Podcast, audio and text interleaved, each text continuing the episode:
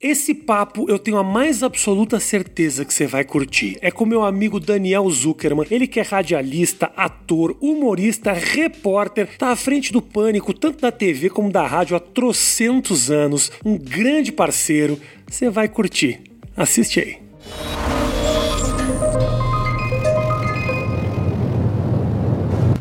Oh, que, que momento. Que momento lindo. Eu sou muito fã do seu projeto. Eu sou muito fã de você, cara. De verdade, porque eu. Não sou muito. Não é. Não, você sou é. sim, sou sim. Tava vendo com a minha, com a minha mulher é, um trote pra uma garota de programa, a gente riu bem, viu? Pô, que legal. Riu bem. Ah, que bom. Pô, riu bem. É difícil rir pra caramba, né? Eu ri bem com ela, porra, ri bem. E fiquei feliz que é raras, são raras as vezes que ela acha algo Engraçado. que eu também acho engraçado. É que ela Então não você é um- conta. A tua mina é muito legal. Você é humor pra família brasileira. Eu sou humor pra família brasileira. Eu acho que não. Acho que as pessoas não entendem, às vezes, meu humor.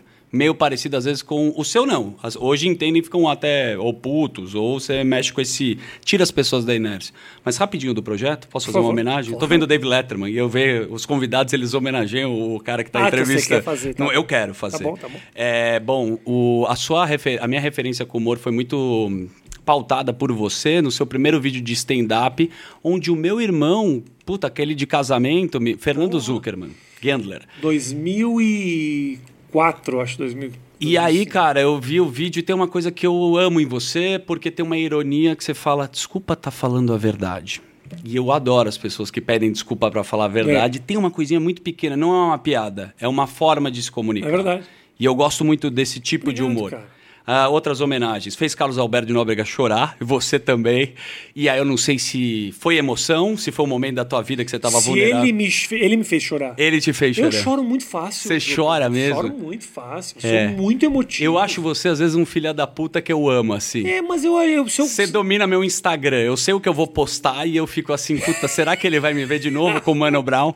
E. Eu quero deixar claro que Você toda entende? vez que o Daniel força uma amizade, eu sou o cara que vou lá e falo. Eu adoro Mano Brown não é teu amigo. Ele é meu amigo. Mano Brown não é. Não, eu preciso falar que eu sou brother do Mano Brown. Não nesse nível. Você manda um WhatsApp pro, pro. E aí, mano, como é que Eu tá? já comi uma pizza com o Mano Brown e ele não come pizza de catupiry por causa do carboidrato. E eu falei, meu, calma aí, você é o Mano Brown, você não vai comer. Ele falou, não, carbo é, não, catupiry. Teve, rolou isso uma vez. Então é muito íntimo ver o Mano Brown comendo uma pizza de catupiry. Já Mas como comi é, que pizza. você, como é que você vira amigo do Mano Brown, cara? Uma vez eu tinha um quadro que chamava Talk Show nas Alturas, onde eu abordava as pessoas no aeroporto, eu não sabia o destino, mais ou menos era São Paulo, Rio, e eu pedi uma entrevista. Então eu entrevistei uma galera, Joaquim Barbosa, que você mandou uma bela. Já, já armado ou não?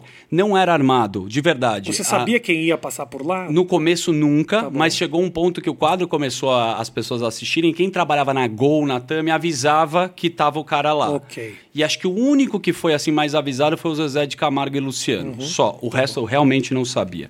E aí, cara, fui abordar o Mano Brown, porque a produtora falou. Eu, muito fã realmente dos Racionais e do Mano Brown especificamente. Falei, ah, o cara não vai meu, me dar entrevista, né? Quando falou Mano Brown, eu tava com o Cauã Raymond, que ele me deu um balão pra dar entrevista. Falei, puta, vamos lá, vai vir outra pessoa, tô esperando. A Vanessa Camargo, que não chegou porque ela tem um avião privado. E Que, aí. aliás, pago com o meu dinheiro. Exatamente. Era meu, mas Era seu, já- agora é já- dela. já é e dela. aí eu encontrei o Mano Brown e ele falou: É, mano, impostor. Quando ele falou impostor, eu falei: Caralho, mano, o Mano Brown não sabe quem eu sou. Aí eu falei: É. E aí eu quis me enturmar desse jeito que te deixa constrangido e Muito falei: constrangido. Ah, eu sou da quebrada também, mano. Aí ele falou: Que quebrada que você é? Eu falei: Sou lá de Genópolis. Quando eu falei isso, quebrou e ele deu risada. E realmente os caras que estavam com ele, por incrível que pareça, eu adoro o rap nacional. Então eu conheço Atende o aí, Elhão. tocou o telefone? Tocou, posso atender? Mas atende mesmo. É o Mano Brown. É, ia ser do caralho. né? Onde você tá? Gravando o Rafinha, ele veio. É, E aí, cara, eu conheci a galera que tava em torno e aí eu consegui fazer uma entrevista com o cara e uma das poucas vezes que eu vi entrevista do Mano Brown, ele humanizou, ele imitou o Silvio Santos. E a partir daí, o... eu tenho um amigo que tem um amigo em comum, eu tenho uma produtora, eu comecei a encontrar o Mano Brown pra caramba. Tipo, vi ele fazendo uma letra de música, vivi uns negócios meio loucos com o cara. Então essa vem minha amizade que confirma aqui.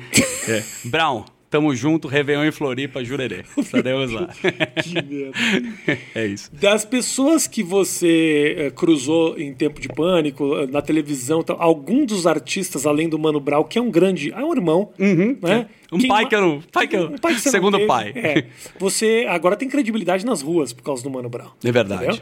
Mas ah, quem virou teu amigo, artista, que você falava, eu nunca imaginei que eu ia ter um contato com essa pessoa. Eu fiquei amigo mesmo também do Anderson Silva, é meio Anderson é louco, bonzinho pra muito caralho, legal, né? legal. Fiz muita matéria do UFC também nessa relação. Eu fiquei brother de ligar na quarentena, de falar com o cara, às vezes fazer um FaceTime.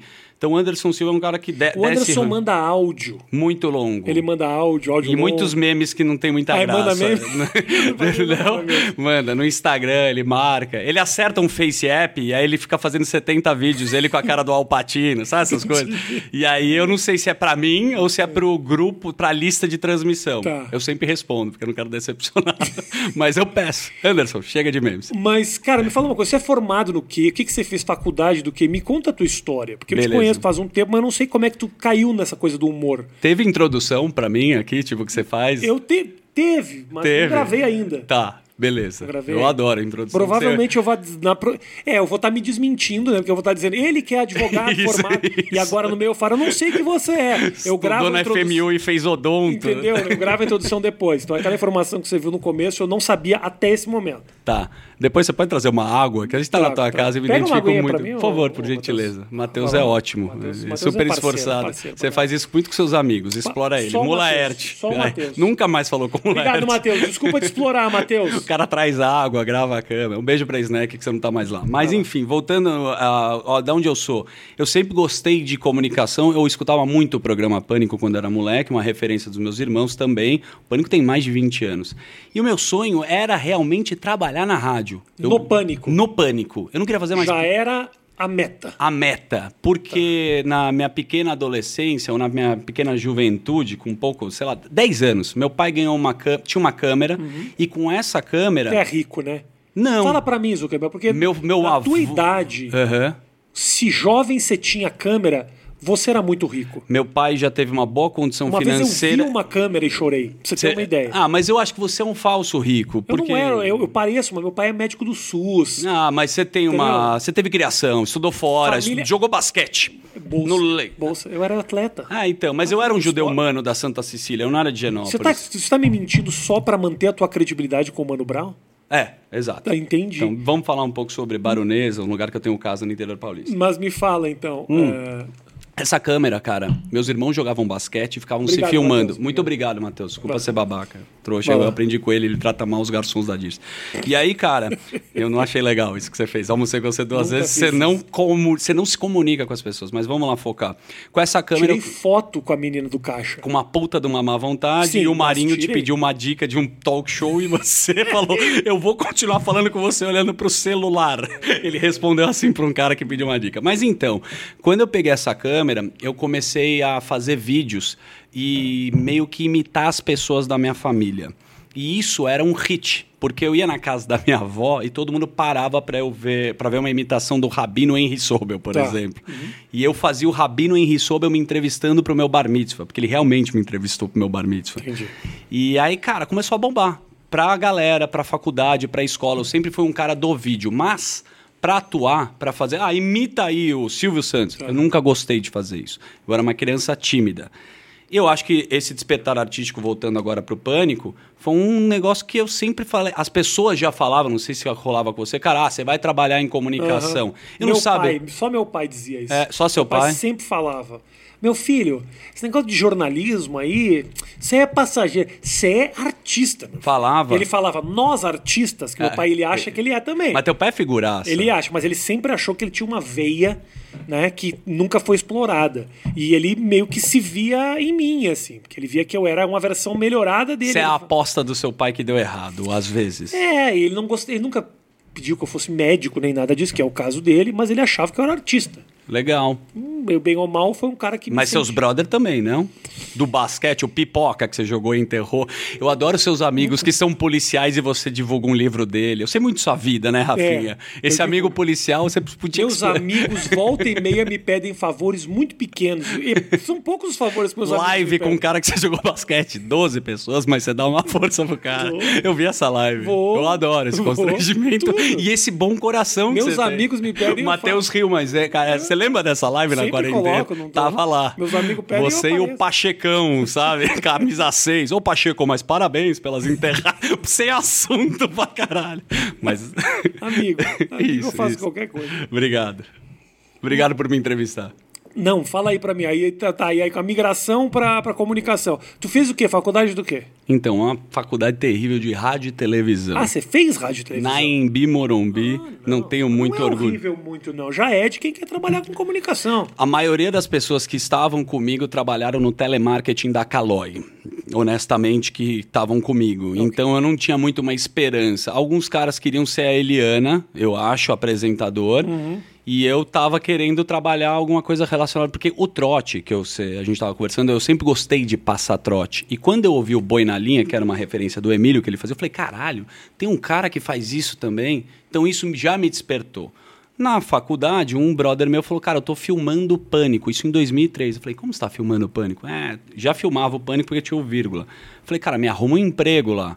Ele falou, estão precisando de locutor. Eu falei, ah, beleza, então eu... Fala que você é locutor. E eu fui numa entrevista na Jovem Pan. E falou, sou E cheguei numa com a Flávia Morizono, que era da promoção, eu falei, tudo bem, mas ela foi me entrevistando, eu falei, mas sabe que eu sou locutor, né?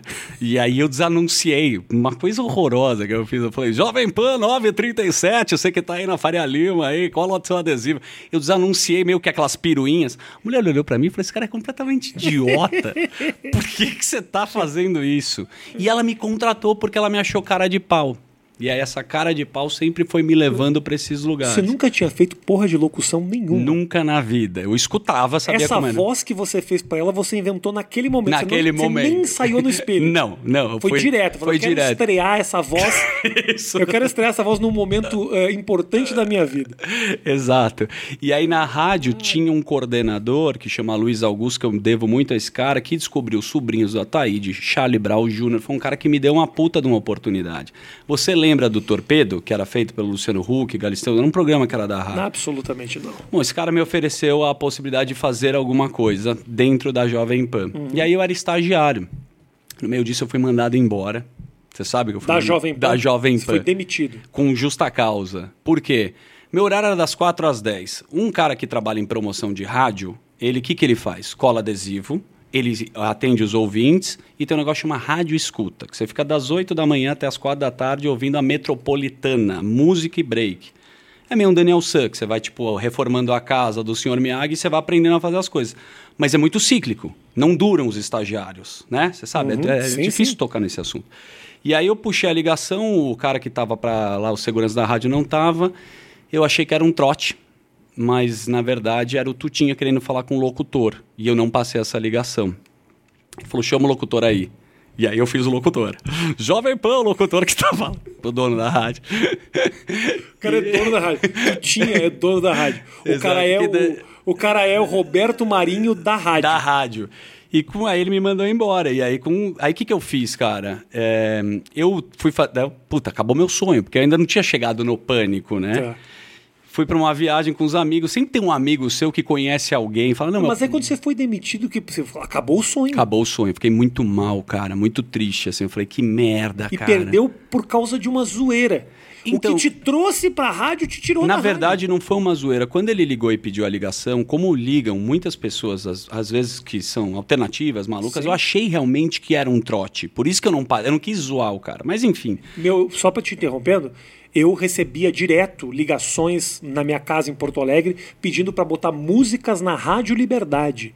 Eu falava Colocava. que o, locutor Tonhão ia tocar logo depois do intervalo comercial. não é esse o caso. E viu? aí, uma- meu pai fazia a mesma coisa, tanto eu como meu pai. A gente Porque brigava tinha- pelo telefone pra, pra ser o Tonhão. pra ser, pra ser o Tonhão e tal. E aí o meu pai, quando eu era o cara que atendia, meu pai ficava, rádio não sei o que, ele fazia lá atrás. Ah, que tesão. E aí um dia o, um menino ligou e falou: Olha, eu gostaria de tocar a música do, sei lá, J Quest, sei lá que bosta que é. E aí ele falou, porque em homenagem ao meu pai. E eu falei, nós vamos tocar assim, daqui a cinco minutos, fica ligadinho na rádio que vai tocar. Em homenagem a ele que faleceu, foi, tomou um tiro na semana passada. Meu Deus do céu. E ele ficou um puta crime, estragou a brincadeira. Você e seu pai, luto. Mais eu meu pai. É, sempre alguém. De Rádio Liberdade. Foda. Não, muito bom. E a tua demissão? E, e... aí, cara, o que aconteceu? A galera já meio que me conhecia da rádio, ser cara de pau, eu já passava trotes, eu já uhum. tinha esse espírito. E aí eu fui falar com o Tutinha. Eu resolvi lá bater na porta da Jovem Pan, acho que é a história bem da minha vida. E falei, cara, é... cara não, né? Tinha uma secretária que ela não trabalha mais lá, e eu perguntei, se a... acho que dá para falar com o Tutinha, só que não fala que sou eu, porque ele não vai querer me atender. Ela falou, não tem como não falar que é você. Eu falei, você tem razão. Então fala que é o Daniel, o estagiário, que mandou embora. Passa um tempo, eram umas 10 da manhã, 11 e meia, eu falei, tudo bem, Cileide, não sei o nome da secretária. É, você acha que ele vai demorar? E ela me respondeu com clareza: Agora eu entendi porque ele te mandou embora. Você é bem chato. ela acabou com o meu emocional, isso. falou isso. E aí eu fiquei mal, cara. Eu falei, putz, fudeu, cara. E aí ele saiu da. Você tava ansioso. Muito nervoso. Eu tinha 17 anos. Quando ele sai da sala, eu falei qualquer groselha que veio na minha cabeça, ah, o comercial, sei lá, só essas coisas. E entrei na sala. E falei, ó, eu sou o estagiário que você mandou embora. Ele falou, nem tô puto com você. Falei, eu quero meu emprego de volta. E aí ele falou, nem fudendo. Aí eu expliquei para ele o que eu queria fazer, trabalhar no pânico, e fui muito seguro. Eu sou confiante em alguns momentos. Eu falei, cara, se alguém não falar que eu não sou muito bom aqui no FM, no AM, no vírgula, eu não quero voltar a trabalhar aqui. Meu sonho é trabalhar no pânico. E aí ele falou, Beleza. Me abraçou, me apresentou para a galera que eu já conhecia e eu não sabia se eu tinha meu emprego. E você fazendo de conta que não conhecia. Não conhecia. Oh, Olá, tudo bem, tudo Roberto, Emílio. e aí, cara, passa um tempo, ele me chama de volta, eu começo a estagiar de novo. O Carioca foi o cara que me deu oportunidade, porque a gente era muito amigo e o Carioca era aquele cara que falava, compadre, duvido você ligar pra tua mãe e falar que você atropelou um camelo. E eu fazia isso. e eu ligava para minha mãe, atropelei um camelo. E aí, nessa sequência, como estagiário do Pânico, e o Carioca era o cara que trazia os convidados, e você sabe o quanto insuportável esse trabalho, uhum. eu enalteço a Paulinha, que todo, é, é, muito difícil, cara. Cai, Tata Werneck você mandou, não vai responder, não, você sabe. Não. não vai no apartamento, tem que, enfim. E aí, cara, eu comecei a produzir o Pânico, e aí eu dei uma porrada que foi, eu fiz um trote, que viralizou na época, que eu liguei para uma menina que era estagiária lá na Jovem Pan, ligou pro pai e falou que estava grávida do motoboy. Eu era esse motoboy. Depois um dia você escuta esse trote. Na época bombou pra caramba. Os caras falaram, esse moleque é muito cara de pau. E eu fui fazendo coisas sequenciais que me deram prestígio dentro da produção do Pânico. Eu passava trote para Glória Maria, com a voz do Supla, enfim. Aí eu fui meio que acertando e trazendo os Muitos trotes com a voz do Supla. Inclusive. Muito. A minha voz é parecida com a do Supla, mas o trote do Supla era legal porque eu ligava para Vera Loyola. Lembra a Vera Loyola? Uhum. Vou dar um exemplo. Chico Anísio, passei. E eu fazia meio que uma homenagem para ele. Tipo, é assim, fala Vera, é o Supla Firmeza, eu quero te colocar no meu clipe novo, Vera Loyolita. Nada a ver. O clipe do Supla, Kung Fu Onyu seria hoje, com a Vera Loyola. E as pessoas adoravam ser homenageadas e aceitavam o clipe. Então isso daí começou a viralizar internamente. Boa. E, e aí, aí, foi a tua virada no pânico? Foi minha virada. Eu fui sempre dos bastidores, né, da produção. O Pânico, cara, o Pânico é tem uma história muito longa, né? E você continua assim, você é um cara que. Pô, quantos entraram, quantos saíram, ainda continua. Tu, é tu e, hoje é tu e o Emílio e quem? Dos, do grupo de 10 anos eu, atrás? Eu, 10 anos eu e o Emílio. Tu e o Emílio, claro. Uh, inclusive, uh, essa, essa. O que, que o Emílio é para ti, para tua profissão? Para tua carreira? O que, que esse cara significa na tua história? Ron... Eu sou o Ronaldinho Gaúcho em 90 que eu vi o Romário jogar. Então o cara que me despertou a comunicação foi realmente ele. E aí eu tive a oportunidade de jogar com o cara, né? Fazendo essa analogia.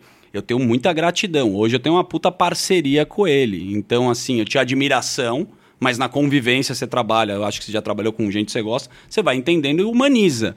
Mas é um cara que eu sempre. Eu tô fazendo um negócio que eu amo fazer. Lá na rádio, pode, meu, ter diversas discussões sobre o que é. Quando o Pânico na TV acabou, eu não tive dúvida nenhuma que eu queria estar tá lá. mesmo tendo oportunidade, é, sei lá, proposta para ir para Globo, eu tive várias, né? Quando o Pânico não acabou na TV. E eu fui falando, cara, tudo que me ofereceram, eu falei, eu preciso continuar na rádio. Eu tive essa vontade Você de quis continuar. ficar fazendo Pânico. Isso foi uma coisa. A outra também, eu acho que você sentiu na TV aberta de ser muito escravo só de um lugar, de trabalhar para uma pessoa. E eu queria experimentar fazer outro tipo de conteúdo autoral, mesmo nichado. Pode ser, eu faço um negócio que é um podcast para o mercado financeiro com o tio Rico, que é um personagem. É muito nichado. É hit para o mercado financeiro, mas não é todo mundo que assiste. Sim. Mas eu consegui experimentar essa possibilidade de fazer coisas que eu tô afim.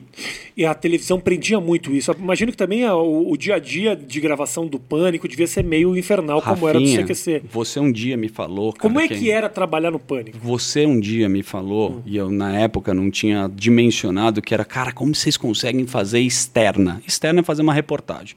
Ficar em porta de festa, fazer campana, Eu esperar o. Antônio Fagundes sair com a. Na época do CQC, eu sempre falava, pra mim, a pior. E eu fazia assim, eu tomava tiro no interior de São Porra. Paulo. Eu preferia tomar tiro na minha cara do que ter que ser desprezado pela Grazi Mazafera. E às vezes nem a Grazi Mazafera, Hum. Sim. o Serginho do BBB 12. Mutsa da malhação. que você né? nem sabia quem era, até o cara da produção dizer: olha lá, o Serginho do BBB 12. Aí você vai e é desprezado pelo Eu acho que cara. eu já te encontrei numa externa que era do UFC e você tava muito constrangido, Mas que era um come... Eu sei que você gostava, mas é- era ainda uma externa que você Ah. não tava, tipo, você precisava depois render. Mas enfim, é, eu devo Era tudo. foda, né, era isso, foda. né? Eu tenho muitas saudades porque, cara, realmente, ah, matéria internacional, ou as matérias, tipo, de ter conhecido, de ter feito quadros, de vivenciar momentos, eu, eu tenho total gratidão por isso.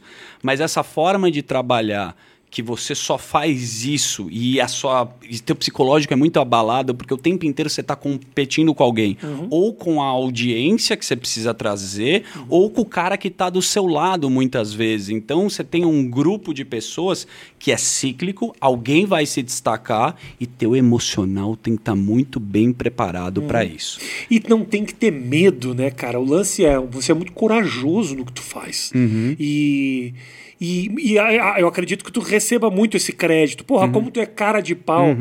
Que as pessoas também não se dão conta de que, porra, cara de pau, sim, existe o ônus do que eu faço. Uhum. Mas é muito melhor do que não fazer o que eu não gostaria de fazer. É Perfeito. muito mais duro do que hoje eu ter que passar 12 horas no escritório de contabilidade, que não é nada de ruim para quem faz a Uhum. contabilidade sempre sonhou, mas seria uma desgraça para mim. perfeito Então o fato, o, o, o preço que se paga também de tomar essas rejeições, de se fuder numa gravação e te jogar em lama, não é tão ruim quanto Não, você não. não. fazer o que você quer Vem fazer. cá, eu acho que quando eu comecei e me propus a fazer sempre isso, nunca teve, teve a despretensão. Eu gosto muito de fazer isso. E eu sei que eu vou passar por momento. Trote, eu adoro fazer. Cara, grava 12 horas de trote. O Xuxa da natação, ele não aguenta mais o cloro, ele deve pular na piscina. Entendeu? O tempo que você faz, quando você começa a exercitar e vira uma coisa comum, começa a ser chato. Mas até chegar lá, eu quis muito fazer. Então, não tive nunca problema em relação a isso. Eu sempre fui muito seguro em fazer.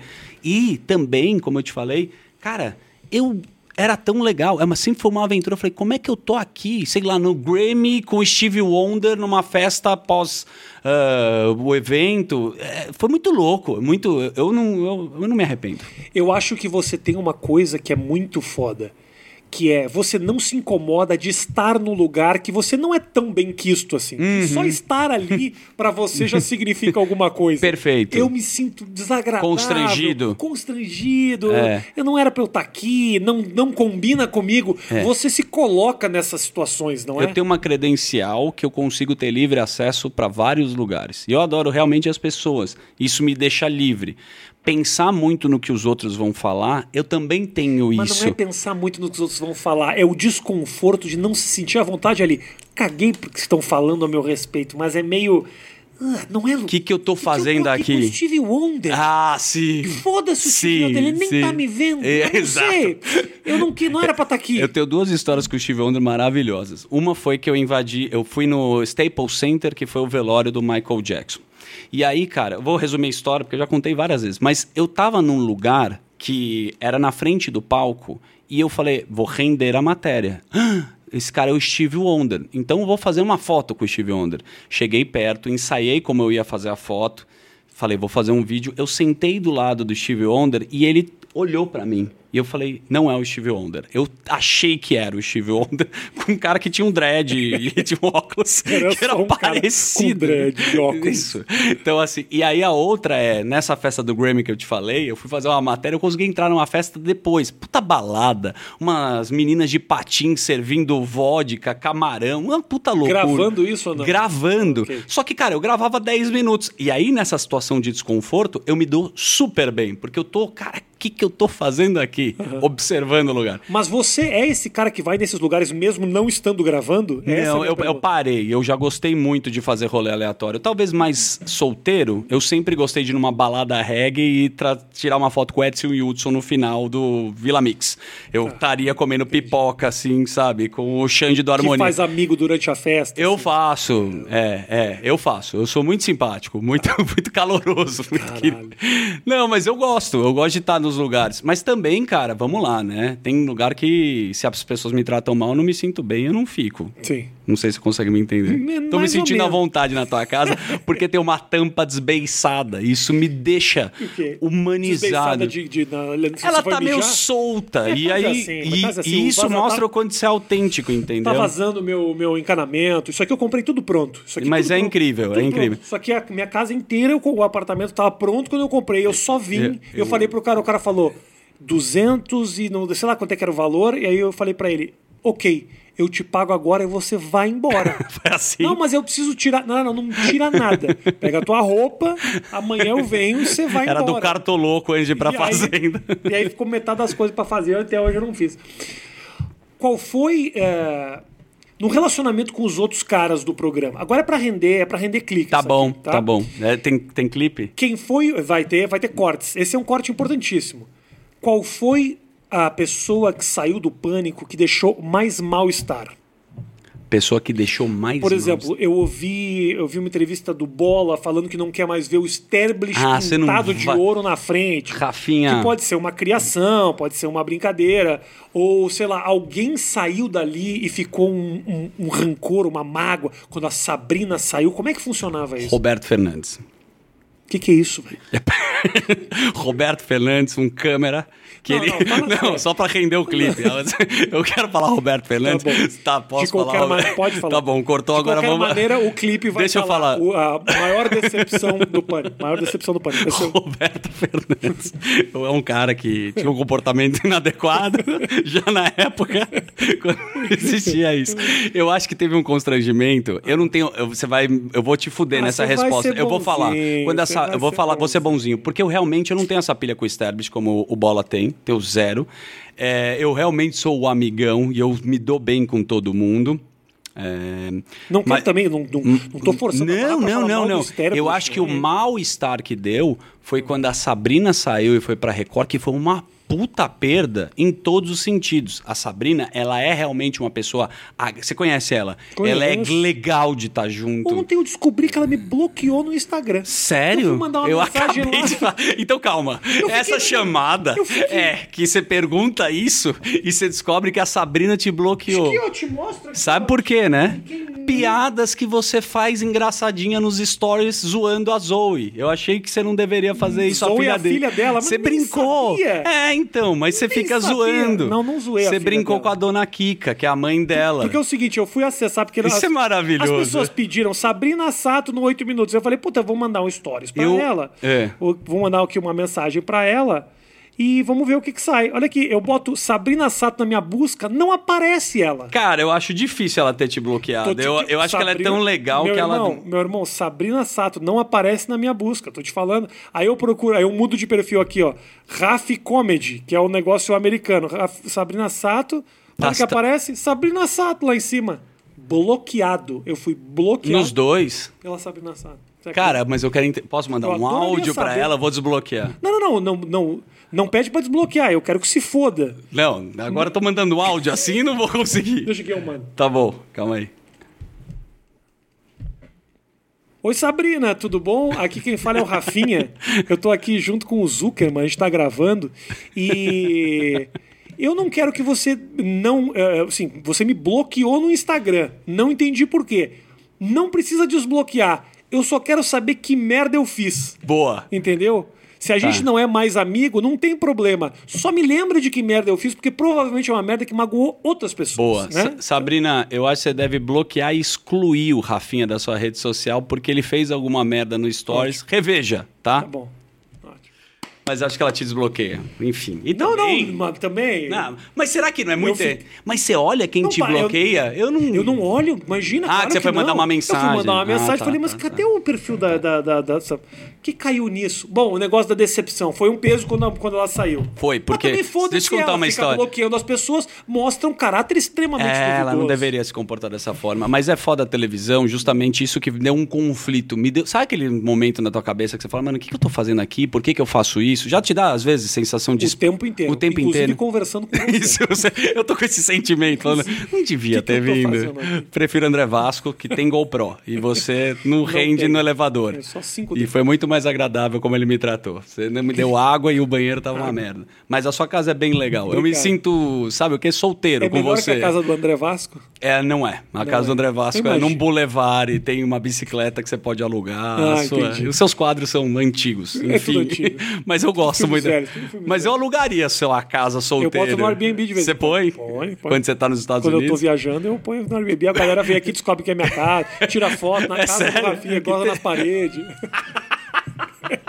É uma festa, é uma festa. Ai, que Comi tesão. uma mina na casa do Rafinha. Vídeo na internet, o dia que eu comi uma mina na casa do Rafinha.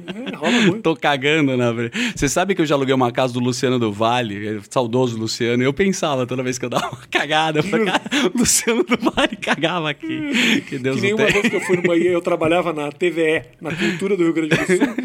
E, e na época que o Pedro Bial era um galã. Não sei se você lembra, o Pedro Bial era Fumava galã. ministra nessa Foi época. galã pra Sim, caralho, sim, ali sim. nos anos 90 e tal. Sim, sim, E olhos tava- claros. Eu tava trabalhando e fui no banheiro e o e Pedro Bial tava no mictório, naqueles mictórios, sabe aquele que é só um ferrinho? Todo homem vai lá e tira o pau pra fora. Aí eu falei, Puta, que porra, se- vou olhar o pau do do Pedro Que Bial. né? sensacional. Eu Vou olhar o Pedro Aí eu olhei, olhei o pau do Pedro Bial. Que do caralho. Pau, era um pau normal. Eu queria dividir isso, que uma vez numa viagem, cara, você me lembrou. Mas você cena, não podia não olhar o pau do Pedro Não, eu, tenho, eu sei. Eu, é, do porra, você tem que lembrar. Eu tava num hotel, assim, esses da Bahia que são muito chiques, sabe? Tipo, minha ex-mulher era amiga do dono do, do, do- de um resort, que é um hotel meio específico. E eu tava saindo meio que de um- do banheiro e tinha uma sauna. E aí o cara que tava na minha frente, ele colocou a perna em cima da minha mochila, assim, bem próximo e passou talco. Falei, caralho, puta saco. Sabe? Quando, falei, meu, parece um abacate. Eu, eu fiquei pirando no saco do cara rápido. assim. Falei, mano, puta saco. E era o Falcão, o, o comentarista, não o jogador. Eu fiquei, caralho, eu vi o Falcão. Ah, o Falcão eu do não tinha com quem dividir isso, entendeu? Eu contei uma vez pro Meirelles, mas, meu, eu tô de. sei lá. Você viu o saco do, Falcão, e eu o pau do Pedro Bial. Esse é um bom clipe, hein? O dia que eu vi o pau do Bial, o dia que eu vi o saco do Falcão. Porque aí a pessoa pode imaginar que são vários Falcões diferentes.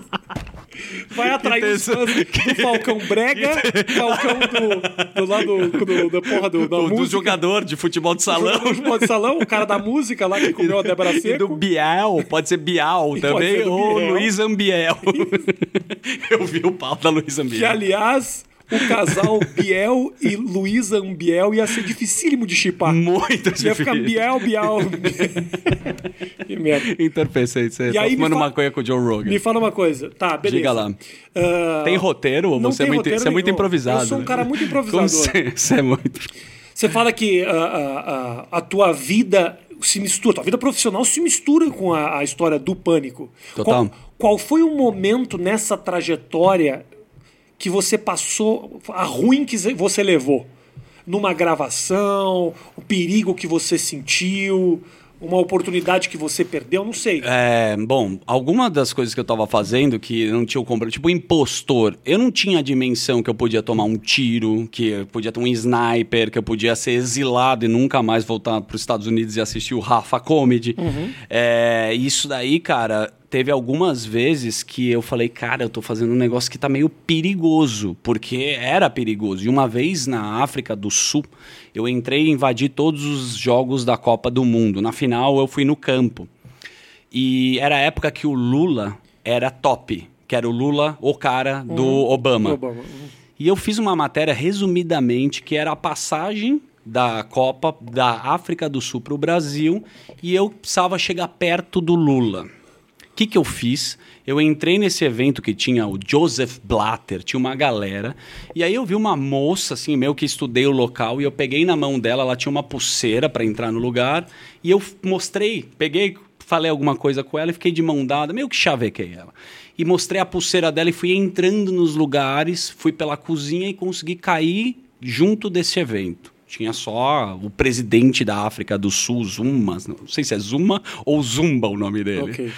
Cara, e eu falei, cara, como é que eu vou chegar perto do Lula? Quando acabou a cerimônia, era num teatro. Eu dei a volta, eu falei, cara, a única forma de chegar perto dele é se eu ficar de costas, porque se ficar de frente vai ter um segurança. E eu comecei a organizar como se fosse o segurança do Lula.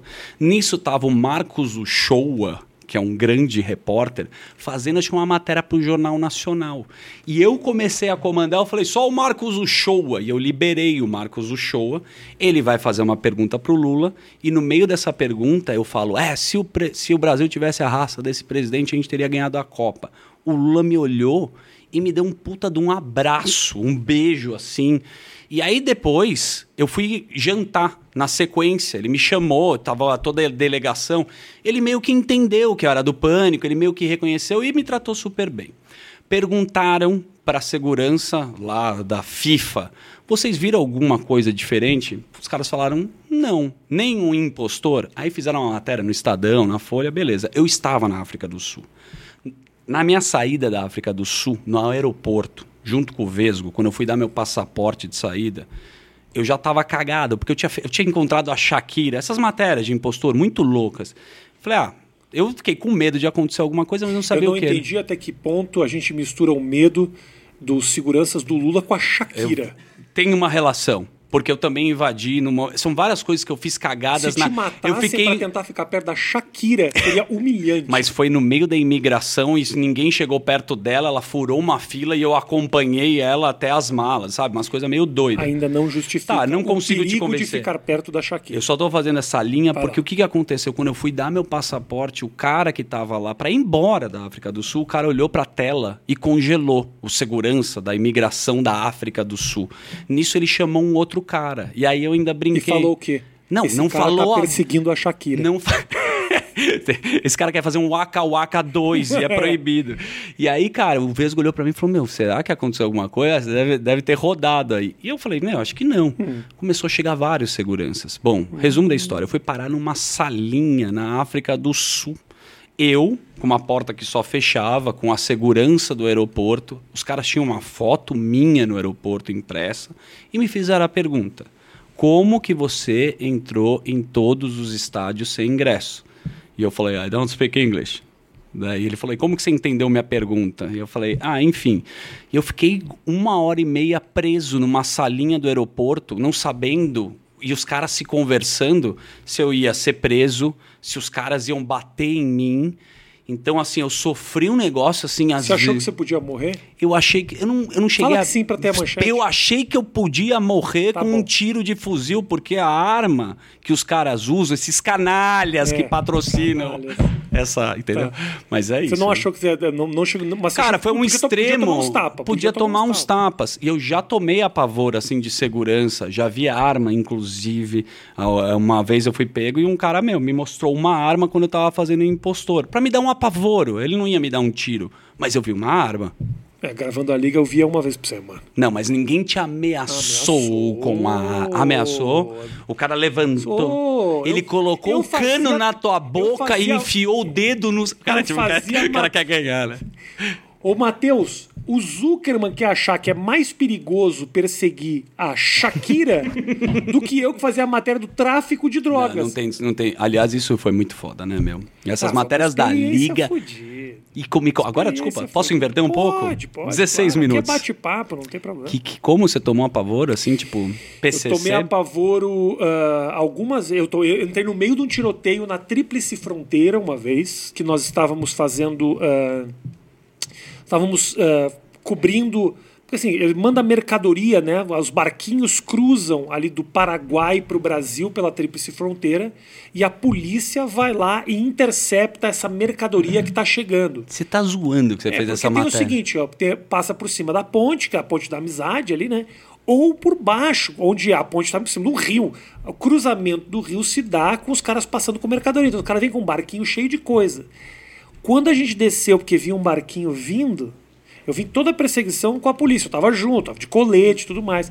Quando a gente botou o pé no meio da, da, da vegetação, começou. Pau, pau, tá pau, pau, brincando. pau, pau. Você tá brincando. Tiro passando perto das árvores da gente, eu e o câmera. E você, bicho? E, o- e, o- e eu, Abaixou. desesperado por dois motivos. Primeiro, porque eu podia morrer. Meu Deus. E segundo, porque a minha calça tava sem cinto e, eu, e o câmera atrás de mim. Então você tem uma, uma, uma cena um- muito pesada. um rabo de um peludo tiroteio, suado. De um tiroteio e metade da minha bunda de fora. Rafinha. então você não sabe se você ri, se você fica Só- só uma agoniado. pergunta. Tem essa matéria no ar? Tem, Vocês Ah, cara. Tem, tem sim. Saiu, saiu na. Saiu Como na, eu acho, Rafinha tomando tiro no Saiu Paraguai. na. É, Tríplice Fronteira. Esse é o título dessa, né? Não Rafinha lembro, tomando é, tiro no. Paraguai. Era isso. Também teve uma de invasão, essas coisas de ter- terrenos invadidos e tal, que a gente estava cobrindo, e um cara que era um enviado da prefeitura se escondeu no meio da galera. Quando a galera descobriu quem era ele, ele puxou uma arma, apontou. E aí veio pra mim, na minha, na, pra mim, pra todo mundo, assim, pra caralho. Poderia ter atirado no primeiro que aparecesse. E, e eu tava ali com câmera, né? Foda. E, porra, no, gravando CQC também, a gente foi fazer uma matéria da- das merendas escolares em Atibaia, eu acho que era. E aí, na hora, eu fui pra cima do prefeito. Quando eu fui pra cima do prefeito, veio o segurança e já começou a puxar um cano, assim, do nada. Você fala, Que loucura, "Caralho, brother. É. Não sabia dessas essas paradas. É, mas parabéns pela tua busca pela Shakira. Então, não dá pra comparar. eu resolvi tô diminuir com, um Eu tô pouco. com vergonha, tipo, constrangido. É porque eu tinha que ter uma história muito mas, melhor. brother, não, não morri. Não morreu. Não morremos. Nem tomou tiro. Não, não tomei tiro.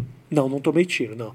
Eu tenho uma desconfiança de que os caras da Tríplice Fronteira, eles não... Você tá- não acha legal a Eu gente tô- mudar o assunto não. da... te- Porque sabe o que eu fico pensando? Os caras vão matar mais. Tem um cara que tá lá É. no Paraguai com vendendo um celular e ele tava lembrando dessa matéria e ele vai te encontrar algum dia. Vai relembrar. Esse cara tá relembrando essa história. No- Agora que eu esqueci Agora dessa que- humilhação. Que eu não me arrependo de não Agora ter. que eu esqueci dessa humilhação.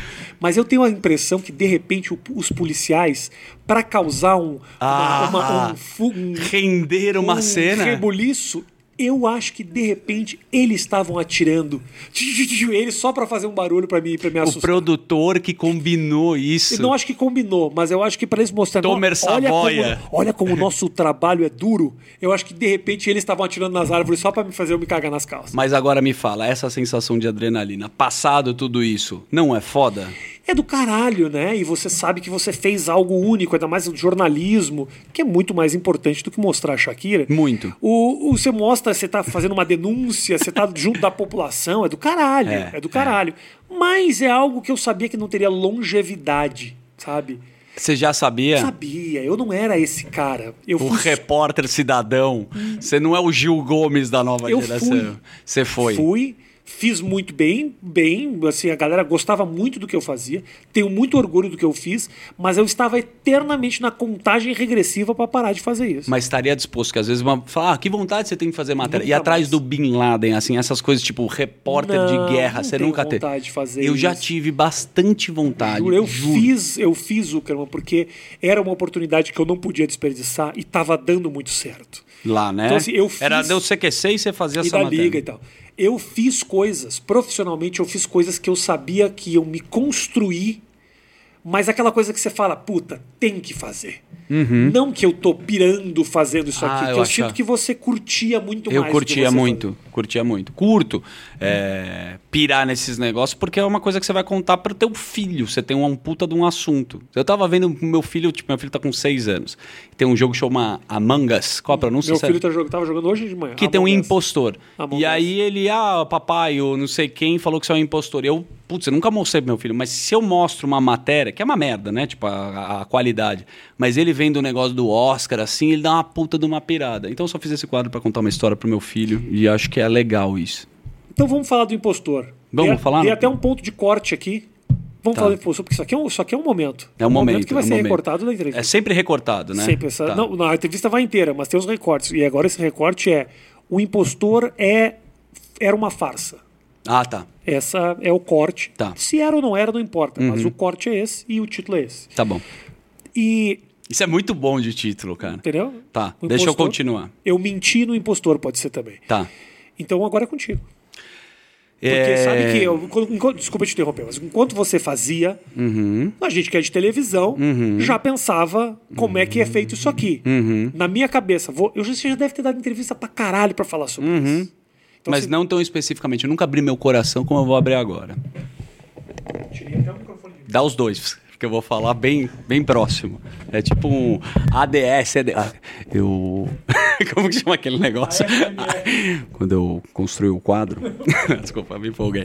É, Cara, é, vou te Ideia, resumir. ideia tua, o quadro. Ideia ah, minha, porque já era da minha essência entrar em festas e eu já fazia isso com os meus chato. amigos. Eu sou chato, vou fazer um Não, pra isso. porque eu não sou o cara que faço encosto aqui, era aquele personagem do Porchat lá no Tá, Zorra entendi. Total. Não era esse personagem. Era uma interferência. Uma brincadeira entre só poucos amigos, um pouco relacionado no teu humor de, cara, vamos fazer isso Puxa pra um gente. Pra que tá muito perto de você. Desculpa aí. Não tem problema, vai lá. E, cara, então eu sempre fiz essa brincadeira porque eu queria entrar numa balada ou fazer tudo relacionado a isso. Na televisão, eu não esperava que tomaria essa dimensão porque eu achei que na primeira gravação ia acabar lá e todo mundo também. Que foi qual? Eu entrei no. Fashion Week.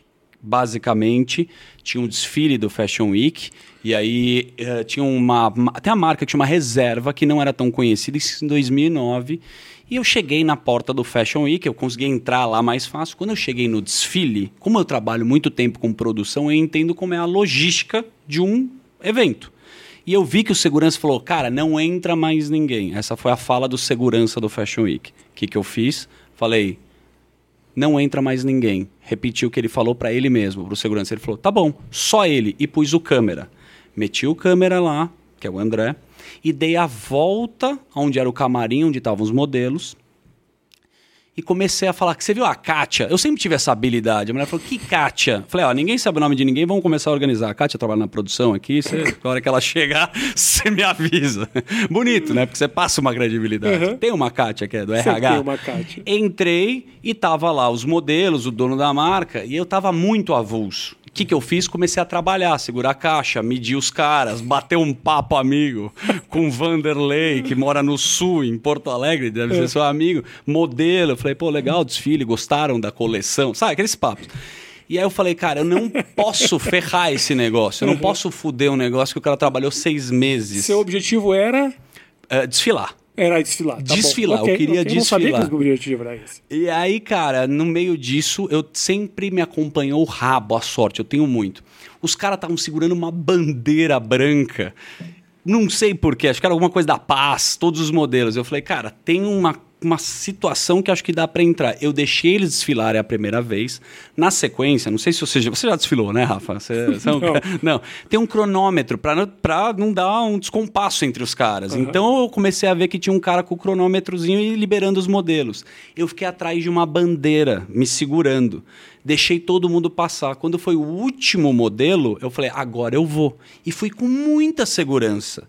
E na minha frente Foi com a roupa que você tava. terno e gravata. Só que eu pensei, eu vou ser o dono da marca, porque eu tenho 1,75m, não vão achar que eu sou modelo. E eu pus o dono da marca, que é o Rony, na minha frente, sem conhecer o cara. O que, que eu fiz? Eu falei, pode ir, pode ir.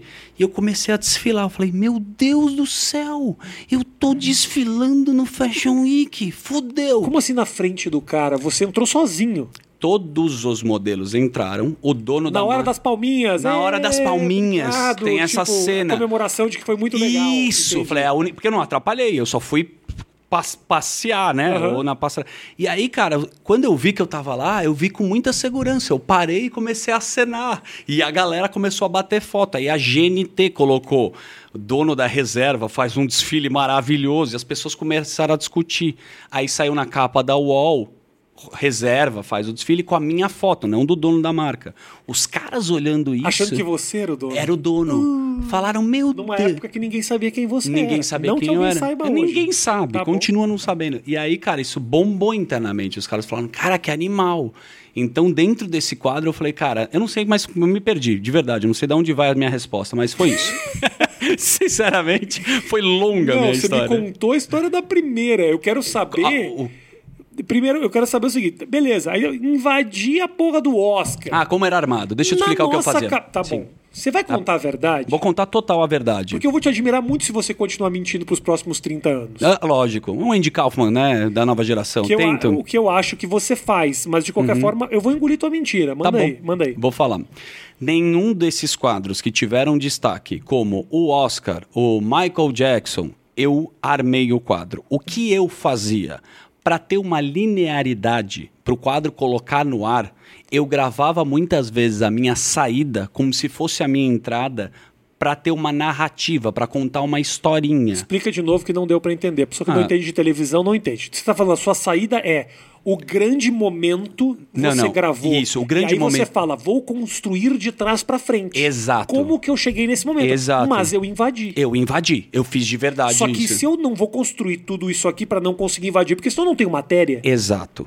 Então eu não tinha um material você suficiente. invadir o Oscar pra ter alguma coisa. Senão você Rafinha. gastou gravando pra quê? Bom, você acredite ou não, ou vai ficar nesses 30 anos, eu fiquei do lado do caixão do Michael Jackson com a Paris Hilton e a família inteira dele. Eu não consegui gravar e não me senti confortável de filmar aquilo.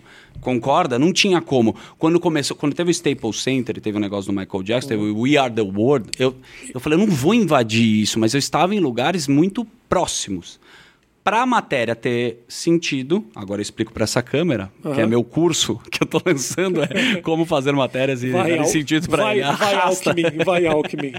Eu editar, eu, eu criava, as, eu, eu filmava coisas aleatórias como se fossem verdade, mas o ponto principal sempre aconteceu. Por que, que você conta isso, cara? Você nunca deveria admitir Você me fudeu!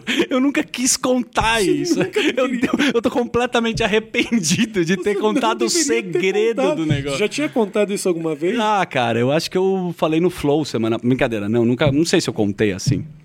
Então pode editar.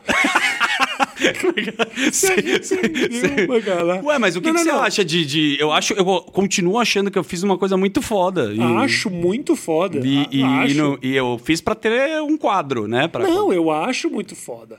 Agora, assim, tem- quando você fez, por exemplo, a matéria do Oscar, vazou que você tinha uma credencial. Ah, mas isso o que foi- as pessoas não sabem é que, ok, eu tenho a credencial. O que significa? Eu vou ficar no meio de uma galera de imprensa. Uhum. O passo de eu entrar no tapete vermelho do lado do Brad Pitt, foi do Brad Pitt, né? Não, não, não. Esse Quem foi o? Rafa Cortez. Ah, o Rafa Cortez. Que faz tempo que você não Mas liga tem- pra ele. Você Eu vou, vou ligar, vou ligar. Mas quando vocês invadiram, você invadiu o Invadi, Oscar. invadiu não o Oscar, foi? Então, o Rafa Cortez fez. Aliás, fez muito Ele não bem. fez o Oscar, o Rafa Cortez. Não? Ele fez. É... Golden Globe. Não, é. O programa da cultura. Esses são muito parecidos. é. IPCA. Mas eu acho que o impostor é, o impostor é a maior prova do privilégio branco que existe nesse país.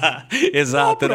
Uma, um Você- homem branco Você é um cara que tem uma cara tão boa que passa que se eu despercebido. te pegar comendo a minha mulher, eu vou falar, mas é o Zuckerman, né, Ele é gente? legal, ele é bom Mas, menino. Olha que menino ele é bom. bom cri... ele é olha bem que criado. menino bom. Olha que menino bacana aí. Faz sentido. Eu, e, Você e é sabe que verdade. a tua cara te ajudou muito, né? Todo mundo sempre me falou isso. Sim, claro. mas a minha cara é minha cara de pau também, né? Óbvio. Não, é. Mas ninguém vai esperar. Ninguém vai esperar. que Principalmente você- nos Estados Unidos, Rafinha. Era que nem a Cicarelli, que tinha um programa na MTV, falava os maiores absurdos daquela mulher linda, maravilhosa. Uhum. Você não esperava que ia sair aqueles absurdos daquela mulher e era um puta sucesso. Agora, é um quadro. Isso que é o mais louco. Que eu tenho, devo tudo, acho animal. Mas teve vários quadrinhos ou coisas que eu faço que, pra mim, por incrível que pareça, tem um peso relevante também de fazer. O que me deixa profundamente orgulhoso da minha pessoa e faço uma homenagem pra mim mesmo Faça uma homenagem Pro você. Dani, esse queridão. Faça uma homenagem Dani, é pra pra você essa. Eu tô me homenageando pra entrevista. Auto-homenagem. Que as pessoas marcam. Eu tô andando na rua. Cara, o Michael Jackson foi em 2010, a gente tá em 2020. E o cara fala: você entrou no Michael Jackson. Ninguém fala, você fez a matéria e tomou tiro na- lá na liga. Você entrou no Michael Jackson. Entendeu? É, não, mas pro cara foi uma emoção, uma matéria, sacou? E às vezes você fez um negócio que você foi tomar tiro e Pra o cara... defender a comunidade que passava dificuldade, pessoas que poderiam morrer. E o cara. Eu tava ali pra um ajudar. médico que salvou uma vida agora. O cara, parabéns pela operação, doutor Ulisses. É transplante, o cara tava morrendo. É isso. É isso que me satisfaz. O pânico. ah, ah, como é que foi a história do fechamento da, da- do pânico na TV? Realmente não tinha mais. Não tinha mais gás ali, cara. Era uma fábrica que fazia o melhor sonho. Eu não quero falar que você Eu- faça papo de mimi, ah, mimimi. Hoje daria pra fazer o pânico? Não, é esse papo. eu não aí. acho. Eu acho que o pânico tinha que ter acabado mesmo. Então. Porque não dava mais para competir com a diversidade de conteúdos, WhatsApp, Netflix. Como é que você vai parar para assistir? E a minha pergunta que a gente sempre vai conversar, ah, você vê televisão aberta? Não, é um outro público. Talvez um público, a Fazenda é um puta de um sucesso. O Pânico, ele começou a ficar muito grande, três horas e meia, num conteúdo que ficou caro. Então, entendendo televisão, como é que você paga um conteúdo caro e as pessoas não estão mais assistindo daquela forma? Como é que você vai comparar TikTok, entendeu? A rede social começou a virar uma outra coisa e era um programa muito caro para o que ele estava oferecendo. E eu acho que as pessoas também estavam cansadas. Cara, 18 anos, 16 anos, você não viveu? Eu acho que o CQC passou por essa fase também. Cara, estamos a fim de fazer uma outra coisa. Eu já tava cansado no terceiro ano. No terceiro ano, é, não, já estava eu- cansado muito rápido. É, é, é, não sei porquê. Eu tenho esse problema. Eu quero mudar, fazer coisa nova o tempo inteiro. Isso é ruim, hein? É ruim. Lá, mas pelo menos lá no Pânico você tinha maleabilidade de, puta, eu sou o Supla hoje, amanhã eu sou o Mion. Aí depois eu sou... Hum, mas também era um inferno isso daí. é? Por? Porque o cara que faz o personagem, a gente sempre fala, dura seis meses você colocar uma peruca e imitar alguém. No meu caso, né? Que eu não tenho a habilidade do carioca. Uhum. Então é um sofrimento, porque você sabe que quando tá fazendo sucesso é quando tá terminando pra você. Quando as pessoas gostam, você fala, fudeu. Já desgastei, já levei, já me fantasiei de bolinha de tênis na festa da Elô Pinheiro, sabe? Eu falei, não tenho mais o que fazer. E aí você tenta achar um novo quadro, um novo formato e demora pra pegar. Acho que a diferença que a gente teve no Pânico é porque, como era uma turma, a gente estava mais junto no sentido de dar mais tempo para as coisas acontecerem. O CQC era muito individual nesse sentido, Uhum. Sim, né? sim, sim. E estamos falando sobre a rivalidade entre Pânico e CQC, nesse corte que eu estou sentindo. Não né? estamos falando, mas a gente pode começar agora. Vamos lá. O, existia, né? Esse papo que se falava, ah, o CQC não gosta do pânico, o pânico não gostava do CQC. Te confesso, pessoalmente, é até duro eu admitir isso, o pânico me fazia rir muito mais do que o CQC fazia, apesar de eu fazer o CQC. Eu entendia a função do CQC e o diferencial dele, e eu tava ali dentro, né? Mas, brother. As merdas que vocês faziam me fizeram rir muito mais. Eu sou um cara que eu dou risada de peido e não do show do Bill Burr. Eu sou um cara assim. Você gosta disso? Apesar do meu humor não ser esse, porque eu não produzo esse humor, é esse, eu gosto do Partoba, sabe essas coisas? Sei. Eu dou risada, os gordos caindo, Cê tropeçando. gosta de Eu vídeo cacetada? Adoro, adoro, adoro. Interessante. Mas o, eu, eu gosto de assistir, entendeu? Não, não, não sou um cara que produz esse tipo Não, é um humor. negócio que, tipo, passa o seu tempo. Eu adoro, adoro, acho idiota. Mas Go- vamos brigar, né? Porque eu acho que esse é o momento pra gente discutir. Eu acho você muito competitivo, então eu não já fui, consigo. já fui. Hoje não dia- consigo não, acreditar. Você gostava, mas estava lá pra, tipo. Gostava. Pra, pra ser primeiro.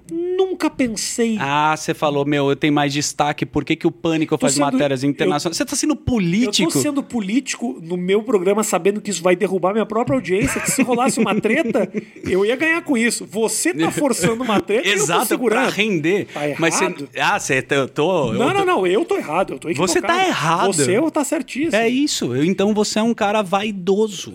E o cara começa.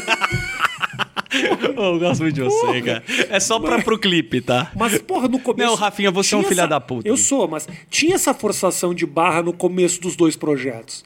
Ah, Mas a gente competia entre a gente ou era uma coisa da direção? Para pra pensar. mas eu não sei nem se da direção era. Nem tinha, né? era uma falsa impressão. Não, não era uma. uma- Sabe o que, que você compete? Falando, Competitividade. eu acho que é pauta. Falando sério, você quer fazer uma pauta legal. Então, se eu tiver uma pauta, uma oportunidade, eu e você, Uhum. vamos entrevistar agora o Mary McCray, que fez Tá. o seriado Dave and Nevers. Se esse cara estiver bombando e essa pauta estiver entre eu e você, e você quer trazer essa entrevista, a gente vai competir. Claro. Porque seu programa é no domingo, o seu é na segunda. E eu vou furar você. Ok. É isso. Normal. É isso. Então, se eu fizer a entrevista, você ia ficar puto. Puta Hum, perdendo ok. a entrevista. Ok, mas essa competitividade é compreensível. O que tinha muito era uma forçação de barra de puta da competitividade entre os programas e da audiência que cada um dava.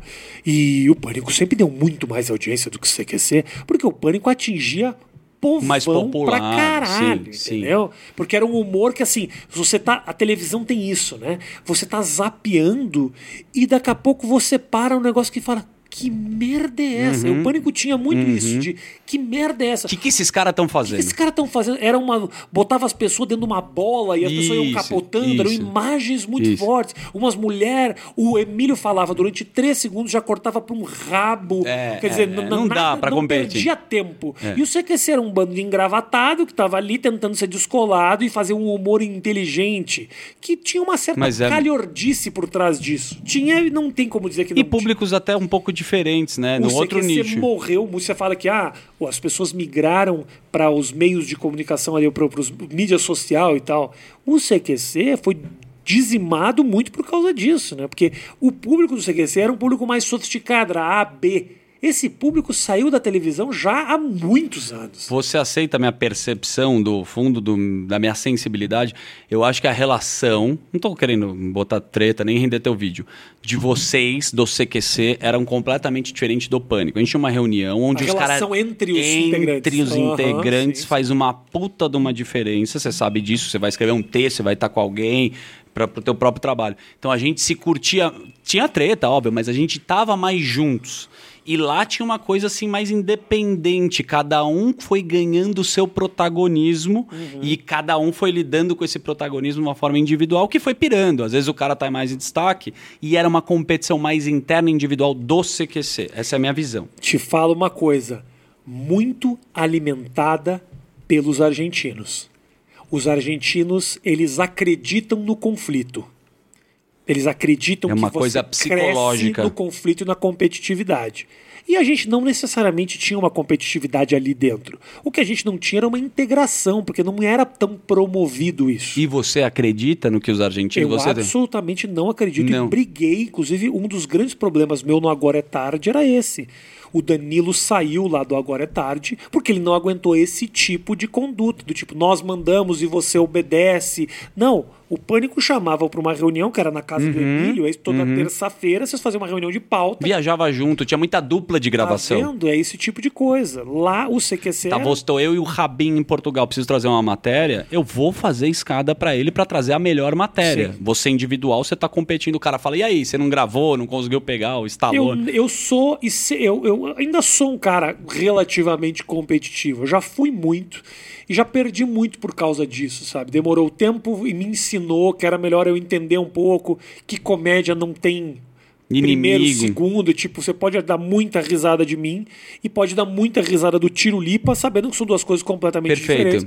Demorei um tempo a entender isso, a amadurecer nesse nível. Mas tipo, de ficar com inveja mesmo, de alguma situação, Não inveja, mas eu queria muito ser o melhor durante um tempo. é só falo agora que o programa virou. E agora eu te Não, entrevisto. Desculpa, queria tipo, durante- abordar a sua vida Não, não, eu queria programa. durante um tempo, eu queria, eu queria não só que eu ah, fosse melhor, como o nosso grupo ali de stand-up fosse Ah. melhor do que o Rio de Janeiro. Eu gostava, eu vim do basquete, eu vim da competição, então é, é um ambiente muito. Eu, que- eu, eu vim diretamente da quadra onde eu queria, onde eu me matava para ser um bom jogador de basquete e tinha que ganhar, era, com, era competição duas, três vezes por semana, para um lugar onde você precisa ser colega e ajudar o próximo a subir. Mas no jogo, porque fora do jogo você conseguia não alimentar essa competição. Sim, sim, não- Beleza, não- não ó, me- cara, lá eu tô, quero fazer o melhor, tô puto com você, mas você também me parece, não sei. Nunca fui um cara de pisar em cima de ninguém para crescer. Tá, quem do Mas CQC que você conduta- tem amizade? Mas a minha conduta, ela era uma conduta muito competitiva que fez uma galera ao meu redor assumir coisas a meu respeito que eram completamente equivocadas. Então, basicamente é isso. É, mas foi uma competitividade que foi morrendo aos poucos, eu fui entendendo. Comédia não tem isso, quem é melhor do que quem é. Então eu acho que demorou, demorou um tempo até eu entender isso. Não é, não é tão, tão simples assim. Eu te acho um super cara legal. Sou um cara fofo. Eu acho. As pessoas não têm essa impressão sua, de verdade. Mas não É- me importa, tudo não, foda-se, mas eu tô falando que você é um cara muito legal mesmo, assim, tipo, Fala todas as vezes. câmera. O Rafinha é um cara muito legal, muito carinhoso, brother, gente fina, que eu até achava que era um personagem quando eu te conheci. Falei, esse cara, meu, não é dessa forma, mas você é real. Obrigado. De verdade. Muito obrigado. Eu adoro você. Parabéns pelo seu Vamos trabalho. cortar só esse trecho que ele fala bem de mim. Vamos, vamos Quanto tempo terminar nós no temos, auge. É muito, tem três episódios. Uma hora e três tá bom. Pra oito Não, quando- minutos. Quando vai de uma hora, eu falo, porque agora o flow faz três horas. É muito eu tempo. acho muito tempo, mas. mas Podia sair e assunto, continuar o Sérgio Malandro aqui. né? Mas eles têm assunto. Eu sou muito fã do Sérgio Malandro e depois eu, Malandro eu queria vai fazer uma pergunta pro Sérgio Malandro. Pode, pode entrar Vem uma cá, Serginho, Pode vem cá, entrar uma pergunta minha pro Vem cá, Serginho, vem cá. Deixa eu botar pro Serginho. Só uma pergunta do Zuckerman pro Serginho Malandro. E é a melhor E foda que pergunta. vai entrar um numa semana e outro dois meses depois. Não importa, mas eu tô no, a gente tá junto. Vai, Serginho, tá aqui, ó. O plano tá aqui. Tá ao vivo, tá ao vivo. Pode, pode tá ao falar. vivo, tem uma pergunta da live pra você, Osmar 32. Aqui. Aqui. Vem com perguntinha. Vem. Não, ó. O Serginho clássico, Vem cá. fã pra cacete. Eu vou primeiro elogiar pra depois. Sérgio, falar um pouco sobre mercado financeiro, né? Recentemente você caiu no. Porra, deu uma... E o cara vai. Você não- quer falar. Deixa que eu pergunto. Não, mas eu quero a pergunta melhor no seu. Não, não, não. Tá bom. Eu só vou responder uma coisa. É fantástico. Pronto. Obrigado, gente, pelo carinho, pela presença de todos vocês. Obrigado pela audiência. Siga o nosso canal de pílulas e siga o Varanda Gourmet E arroba Daniel Zuckerman e curta minhas fotos. no Instagram. Curta as minhas fotos. que idiota. Vai ter uma foto eu e você lá. Segue também meu canal de pílulas, que é pra você ver trechos específicos das entrevistas e fazer o conteúdo do Mais Que Oito Minutos bombar, beleza? Tamo junto. Também tamo no, no- no- em áudio, em todas as plataformas de áudio, Matheus. Tá em muito, muitos lugares. Em muitos lugares. Valeu, meu irmão. Obrigado, velho. Grande abraço. Tchau.